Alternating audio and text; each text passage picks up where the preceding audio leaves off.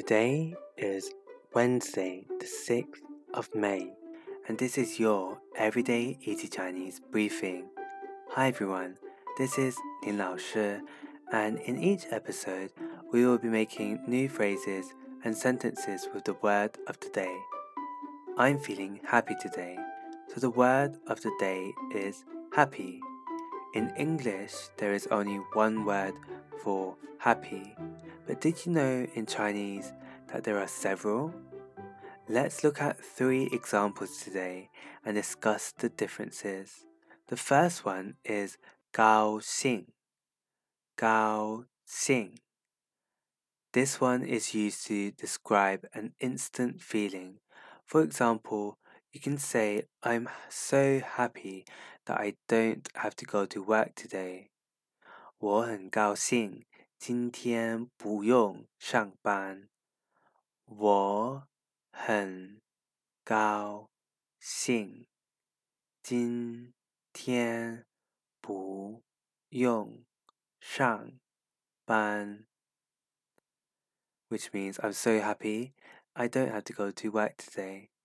Let's compare this word with 快乐,快乐, which is also another way of saying happy. This one describes a state or condition of happiness that is more long term. So you can say 我希望他能有一个快乐的婚姻。我希望 他能有一个快乐的婚姻。I wish that he or she can have a happy marriage. Another one is 幸福,幸福, which is an even longer state of happiness. For example, a lifetime of happiness.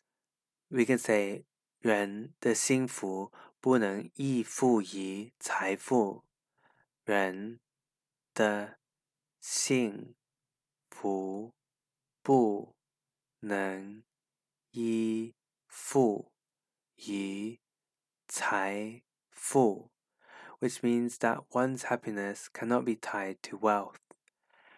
As you see here, we're talking about happiness in an even longer term. That's it for today. Let's make sure that we practice by you heading over to our forum on everydayeasychinese.com to write down your sentences. We will check them. See you tomorrow.